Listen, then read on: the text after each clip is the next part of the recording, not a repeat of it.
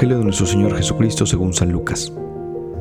Cuando ya se acercaba el tiempo en que tenía que salir de este mundo, Jesús tomó la firme determinación de emprender el viaje a Jerusalén. Envió mensajeros por delante y ellos fueron a una aldea de Samaria para conseguirle alojamiento. Pero los samaritanos no quisieron recibirlo porque supieron que iba a Jerusalén. Ante esta negativa, sus discípulos Santiago y Juan le dijeron, Señor, ¿quieres que hagamos bajar fuego del cielo para que acabe con ellos? Pero Jesús se volvió hacia ellos y los reprendió. Después se fueron a otra aldea. Muy buenos días, tengan todos ustedes. Bienvenidos a este podcast de ¿Qué haría Jesús? En donde un grupo de sacerdotes amigos buscamos reflexionar el Evangelio de la misa diaria junto con ustedes. Este es un ejercicio que hacemos eh, juntos, que hacemos en comunidad, que hacemos como iglesia. Nosotros solamente somos ese medio, nosotros solamente somos esos que damos algunas ideas, algunas luces para que ustedes lleven esta reflexión a su corazón, a su oración, a su vida diaria. Hoy este pasaje de Lucas es cortito, pero la verdad em, creo que es muy bonito, muy poderoso. ¿Qué es lo que está pasando? Jesús va hacia Jerusalén decidido, firme, sabe que viene em, el momento difícil, el momento de su muerte, el momento de la cruz y ya, está decidido, determinado, dice el Evangelio. Pero en su caminar, en su ir hacia Jerusalén, eh, va a pasar por Samaria, por una aldea de Samaria. Y los samaritanos em, no se llevaban mucho con los judíos por situaciones meramente políticas históricas que no vamos a platicar aquí, pero se las voy a resumir rapidísimo. ¿no? Resulta que eh, después del reinado de Salomón, por ahí del 900 antes de Cristo, se hicieron dos reinos, el reino del norte, que era el de Samaria, y el reino del sur, que era el de las tribus en donde estaban la tribu de Judía, eh, de Judea, perdón, de Judá, qué mal estoy hoy, y de Benjamín. Entonces, en el reino del sur estaba la tribu de Judá y de Benjamín, y en el reino del norte se habían quedado las otras tribus. Se habían dividido así los, los, los reinados por, como les digo, situaciones meramente políticas. No nos vamos a meter ahorita porque no acabaríamos nunca. El chiste es que los del reino del norte, em, cuando se dividieron del reino del sur, que se había quedado con Jerusalén, el reino del sur se había quedado con la ciudad santa, los del reino del norte se plantearon de que, oye, ¿cómo le vamos a hacer para para adorar a, Dios si ya no tenemos Jerusalén. Entonces se tuvieron que inventar eh, su propia ciudad santa y luego pues desgraciadamente también dejaron pasar eh, pues mucha idolatría y se empezaron a mezclar con otras culturas, con otros pueblos. Total que el reino del norte para los judíos ortodoxos del reino del sur, pues los del reino del norte, es decir, los que se habían quedado en Samaria y sus alrededores y todos esos pueblos pues eran medio impuros, eran medio idólatras y no sabían eh, cómo estaba la onda, ¿no? La onda religiosa de aquel tiempo. Y los de Samaria, los del Reino del Norte, pues obviamente también eh, pues estaban orgullosos de lo propio y, para justificar su acción y para justificar que ya no podían bajar a Jerusalén, pues ellos mismos también eh, se distanciaban de los de los judíos, de los que estaban abajo.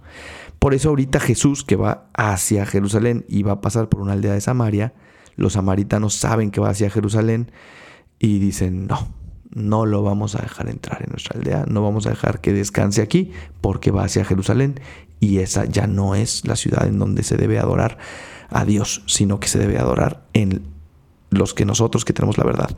Al final, pues era el factor humano de, de quién tiene razón, ¿no? Y de, y de situaciones políticas, históricas, religiosas que se habían, que habían hecho que se dividieran en dos grandes bandos, las tribus de Israel. Dije que no me iba a enrollar, ya me enrollé, espero que hayan entendido algo. El chiste es que los samaritanos y los judíos no se llevaban por situaciones políticas, religiosas. Y entonces, pero Jesús los había tratado muy bien. Acuérdense que había platicado incluso con una samaritana, ¿se acuerdan? En, el pozo que le dice, dame de beber. Y ella le dice, ¿por qué me pides a mí de beber si yo soy samaritana y tú eres judío?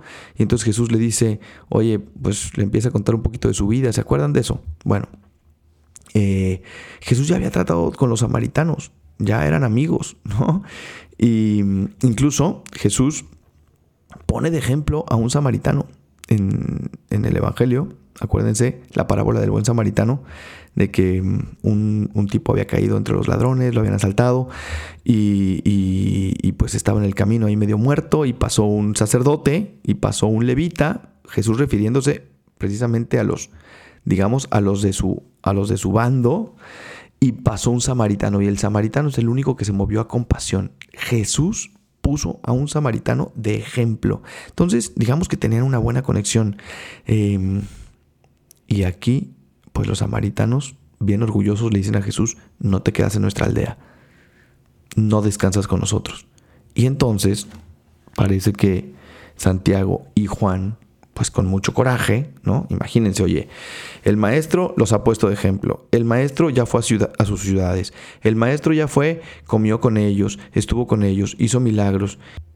Y ahora estos samaritanos no dejan que el Señor descanse, no dejan que el Señor pase ahí eh, por uno de sus hoteles para, pues para eso, ¿no? Para pasar la noche y seguir caminando hacia Jerusalén al día siguiente. Entonces, claramente, Santiago y Juan están bastante cabreados, como dicen los españoles. Están enojados.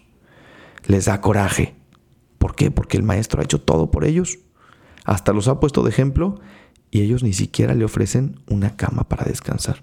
Entonces Santiago y Juan, muy, eh, muy acá, sácale punta, em, dicen, Señor, ¿quieres que hagamos bajar fuego del cielo para que acabe con ellos?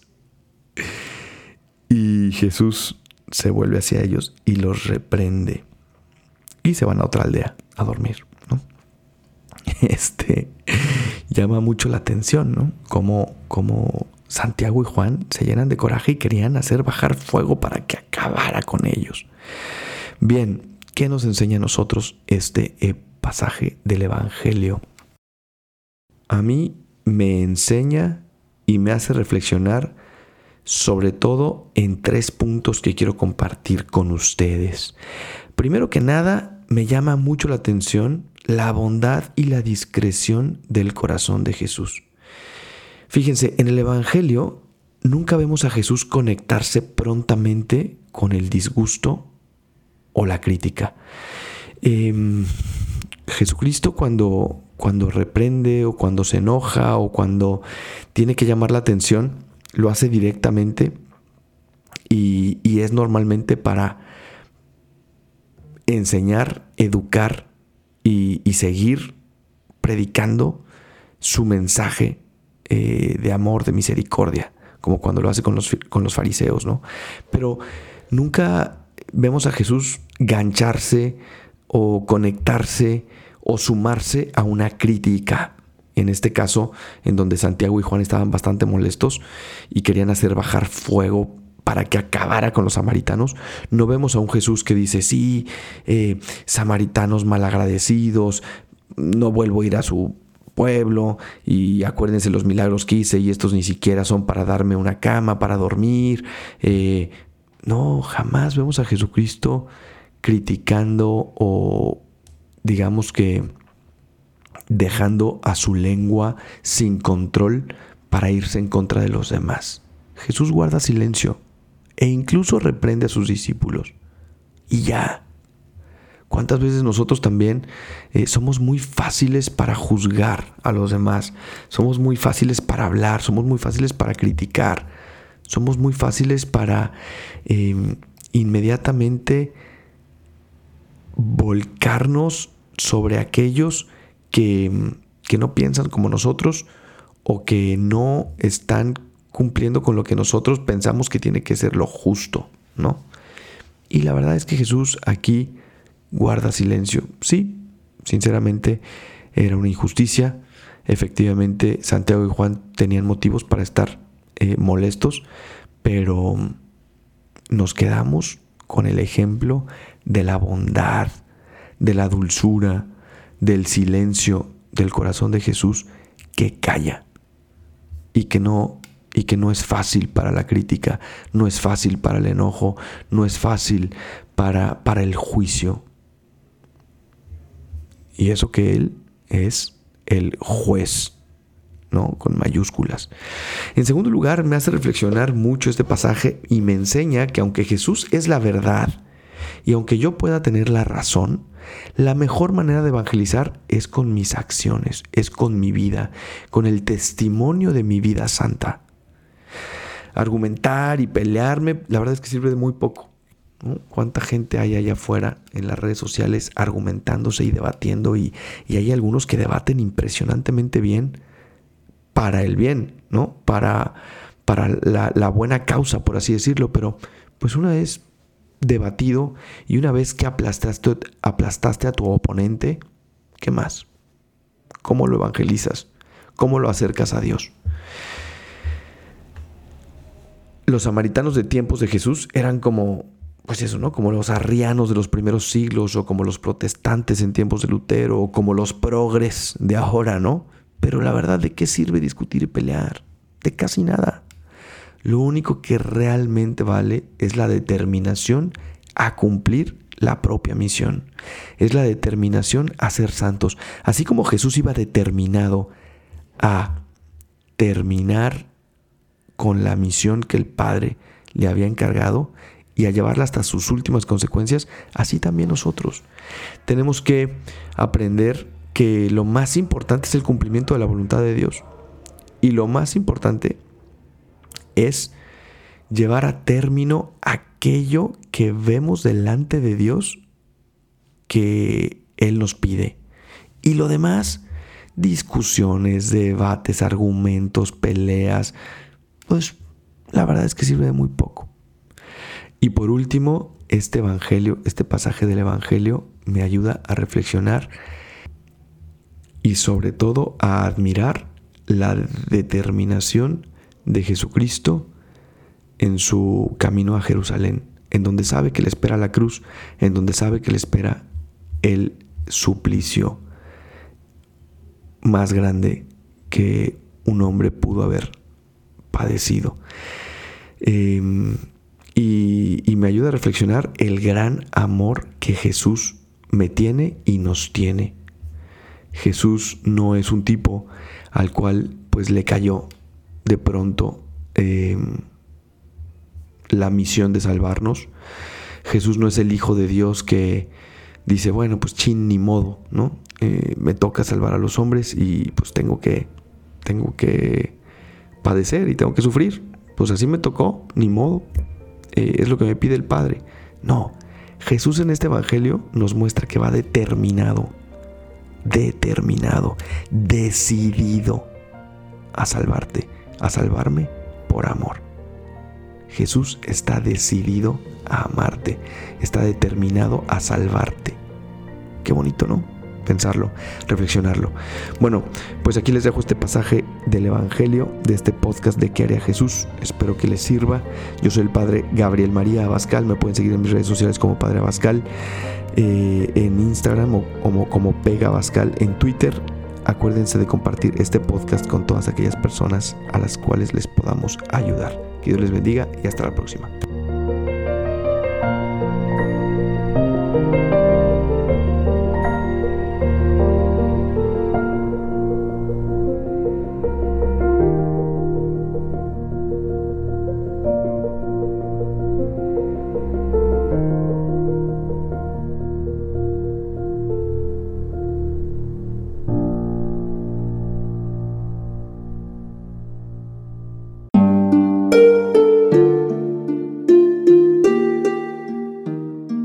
Hola, ¿qué tal?